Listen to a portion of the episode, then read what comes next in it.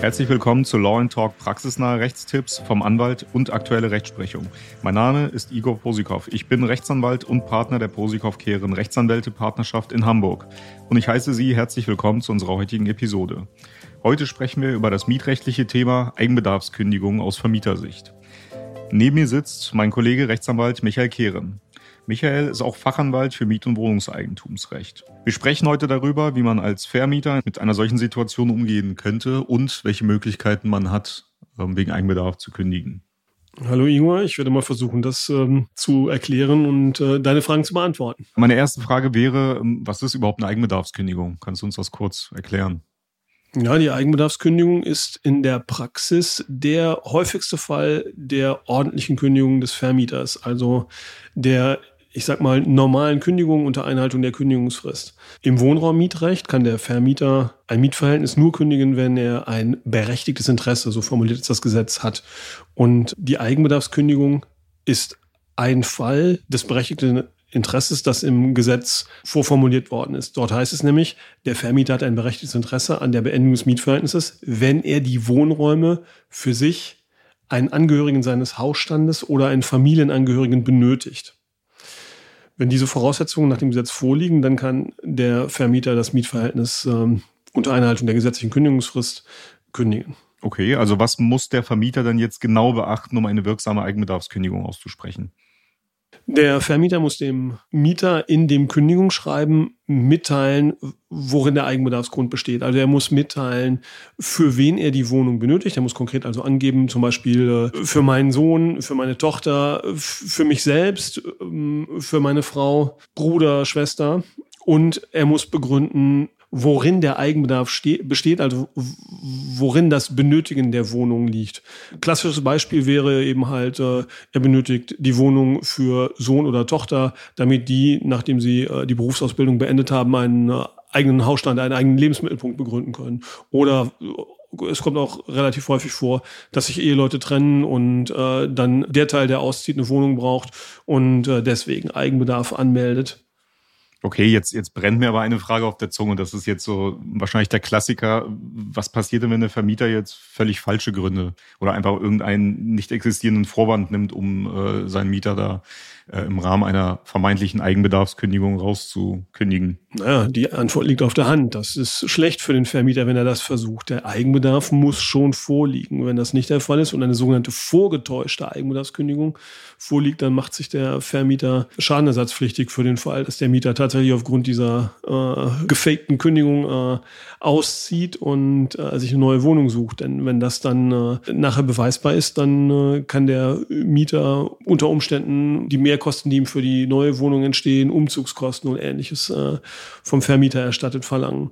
Das wäre dann genau zu prüfen, aber tatsächlich muss der Eigenbedarf gegeben sein. Also es wäre schlecht, wenn Sohn oder Tochter nicht in die Wohnung einziehen, äh, sondern die Wohnung äh, anderweitig vermietet wird und das der eigentliche Grund für die Beendigung des Mietverhältnisses war. Okay, ich sehe schon. Also das scheint ein spannendes Thema zu sein. Das können wir ja gerne nochmal in einer separaten Folge eigentlich mal detailliert besprechen, oder? in einer separaten Folge könnte man tatsächlich dann besprechen, ähm, welche Ansprüche der Mieter genau geltend machen kann und ähm, was er dafür an Tatsachen zusammentragen und beweisen muss, damit ähm, er diese Ansprüche auch wirklich rechtlich durchsetzen kann.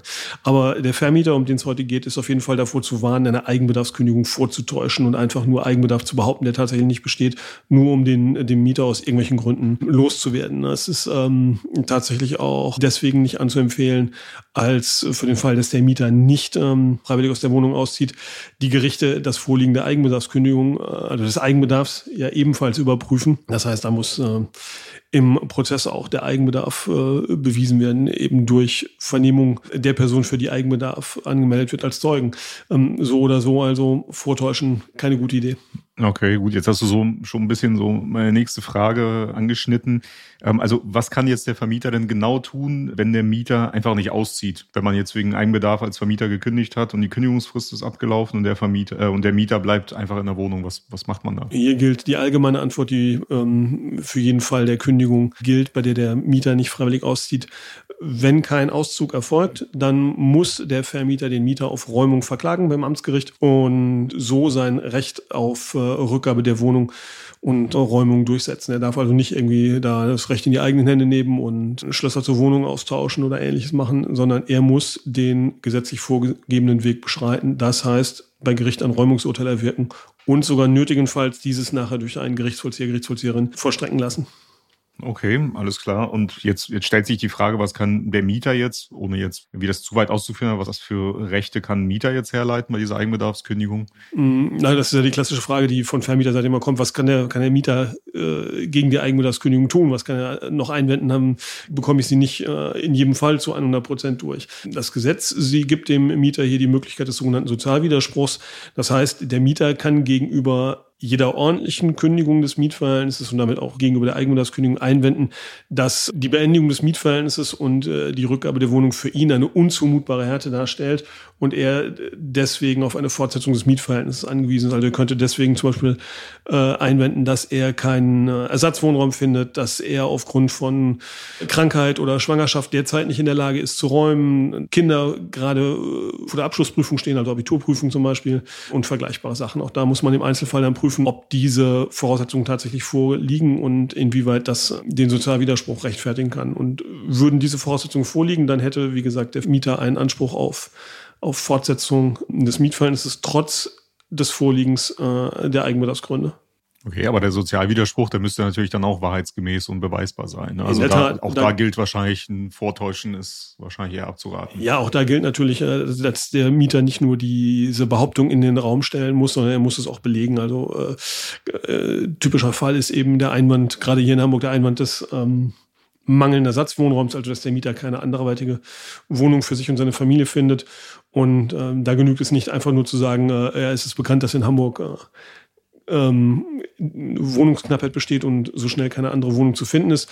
Ähm, da muss der Mieter zum Beispiel ganz konkret äh, darlegen, ähm, welche Bemühungen er unternommen hat, welche Wohnungen er besichtigt hat, wie viele Wohnungen er besichtigt hat, ähm, warum es nicht zu einer Anmietung gekommen ist. Also pauschale Behauptung reicht nicht, es muss schon unterfüttert werden.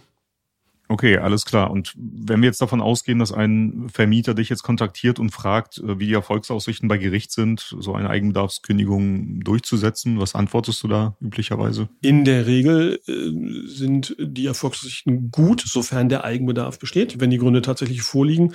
Denn das Gericht überprüft bei einer solchen Kündigung tatsächlich in Anführungszeichen nur, ob der Eigenbedarf besteht, also ob die Person tatsächlich in die Wohnung einziehen will und darf zum Beispiel nicht seine eigene Auffassung über das Benötigen einer Wohnung äh, an die Stelle der Beurteilung des Vermieters setzen. Das heißt, das Gericht überprüft, ob die Gründe, die vorliegen, nachvollziehbar sind und ob kein Rechtsmissbrauch vorliegt. Und ähm, das ist im Allgemeinen erstmal zu bejahen, sofern nicht irgendwie ganz besondere Umstände vorliegen.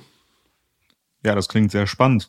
Jetzt habe ich bei unseren Anfragen äh, vor einiger Zeit eine seltsame Konstellation gesehen. Hat uns ein Mieter gefragt, ob es denn rechtens ist, dass er, nachdem er äh, vor drei Monaten in seine Wohnung eingezogen ist, dass der Vermieter ihm nach drei Monaten schon die Eigenbedarfskündigung erklärt. Ist das denn überhaupt rechtlich zulässig? Das kann tatsächlich rechtlich zulässig sein. Hier gibt es die klassische juristische Antwort, dass es kommt darauf an. Ähm, das Problem, das sich in dieser Konstellation stellt, ist, ob der Vermieter bereits bei Abschluss des Mietvertrages mit dem Mieter dazu gehalten war, ähm, eine Vorausschau zu äh, treffen, ob Eigenbedarf bestehen könnte. Also bedeutet, ähm, es wäre nicht zulässig, wenn der Vermieter bei Abschluss des Mietvertrages schon gewusst hat, dass er unter Umständen in drei Monaten die Wohnung braucht, weil er, ich sag mal, eine neue Stelle antritt und deswegen die Wohnung braucht, um näher an der Arbeitsstelle zu sein oder weil er eben dann von Berlin nach Hamburg zieht ähm, oder ziehen muss. Und ähm, dann kann das wegen der Verletzung dieser äh, Vorschaupflicht durchaus zur Rechtsmissbräuchlichkeit der Kündigung führen. Es gibt aber auch die Konstellation, dass er das zu dem Zeitpunkt eben noch nicht erkennen konnte. Zum Beispiel der Trennung von Eheleuten zum Beispiel Beispiel, der Mietvertrag wird abgeschlossen, zwei Monate später zoffen die Eheleute sich so schwer, dass sie äh, zu dem Ergebnis kommen, äh, wir trennen uns. Und dann ist natürlich der Eigenbedarf beim Abschluss des Mietvertrages nicht absehbar gewesen. Das heißt, es kann dann eben eine ganz normale Eigenbedarfskündigung sein, ähm, sodass es hier wirklich auf die Prüfung des Einzelfalls und äh, der konkreten Lebensumstände ankommt. Das muss genau untersucht werden. Also das ist ein Anhaltspunkt, dieser kurze zeitliche Zusammenhang zwischen Abschluss des Mietvertrages und äh, Ausspruch der Kündigung, ähm, bei dem man besonderen Augenmerk darauf äh, legen muss, ob hier ähm, ein Fall des Missbrauchs vorliegen könnte. Okay, also wenn ich das jetzt richtig verstehe, sollte ich als Vermieter äh, dringend vermeiden, wenn ich schon einen Eigenbedarf erahne, jemanden das nochmal schnell zur Überbrückung einmal zu vermieten, um dann noch ein paar äh, Mieteinnahmen zu generieren, das sollte man lieber lassen. Ja, oder er sollte ausdrücklich in den Mietvertrag bereits äh, reinschreiben, dass möglicherweise kurzfristig Eigenbedarf entstehen könnte aus diesem Grund. Wenn, wenn das zwischen den Parteien schon äh, besprochen worden ist, dann kann es natürlich nicht rechtsmissbräuchlich sein. Das war auch ein interessanter Einblick in das Thema. Könntest du jetzt noch einmal kurz die wichtigsten Punkte aus der Episode zusammenfassen? Ja, gerne. Also ähm, zusammenfassend kann man feststellen, dass äh, die ähm, Eigenbedarfskündigung der häufigste Fall der ordentlichen Kündigung von Vermieterseite ist. Der Vermieter sollte im Kündigungsschreiben auf jeden Fall, also nicht er sollte, er muss im Kündigungsschreiben ähm, kurz begründen, für wen er die Wohnung benötigt und aus welchem Grund. Das muss nicht zu ausführlich sein, sondern äh, so, dass es identifizierbar ist. Also es genügt nicht reinzuschreiben, es ist für mein Kind oder eins meiner Kinder oder für einen Angehörigen, sondern es sollte drinstehen, es ist für meine Tochter oder es ist für meinen Sohn, weil. Und es muss nicht bis in alle Einzelheiten begründet werden. Der grobe Grund reicht. Zusammenfassend nochmal, als schriftlich sollte die Kündigung erklärt werden. Sie soll dem äh, Mieter vernünftig zugestellt werden. Das heißt, nach meiner Auffassung äh, am besten, wenn es nicht per Boten geht, per Einschreiben Rückschreiben Gutschein.